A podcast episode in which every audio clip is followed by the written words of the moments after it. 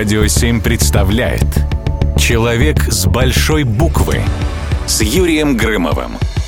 В 1934 году писатель Михаил Булгаков закончил рукопись комедийной пьесы о том, как московский изобретатель Николай Тимофеев создает машину времени и с ее помощью перемещает в 20 век царя Иоанна Грозного, который оказывается как две капли воды похож на управляющего Бунша.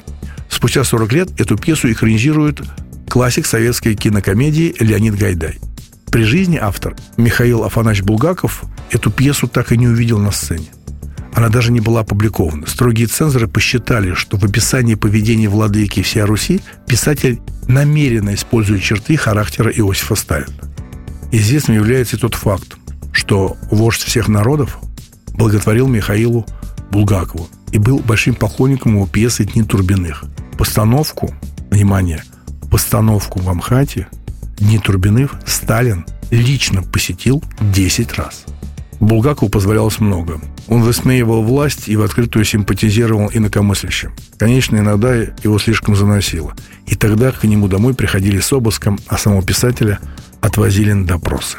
Коллеги-литераторы тоже не жаловали дерзкого соплеменника.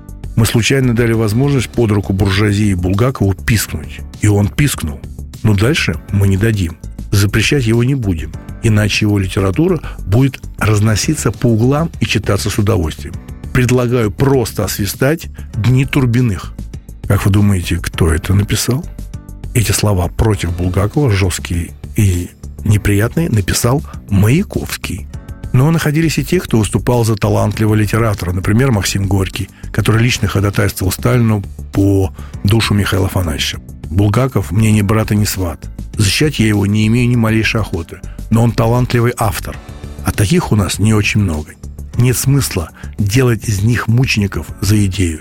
Их проще перевоспитать. Это легко, писал Горький. Ну, таких, как Булгаков, не получилось перевоспитать. Даже испытывая материальные сложности – а экономить Михаил Афанасьевич решительно не умел. Он продолжал творить, используя свой едкий и хлесткий сатирический дар.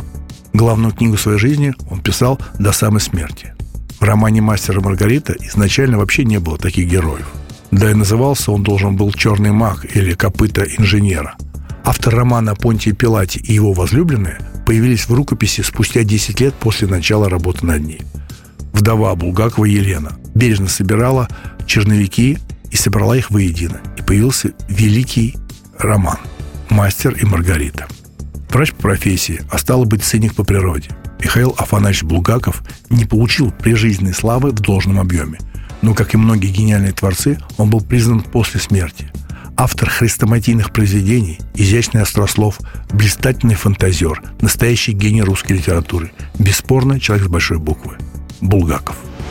Человек с большой буквы на радио 7.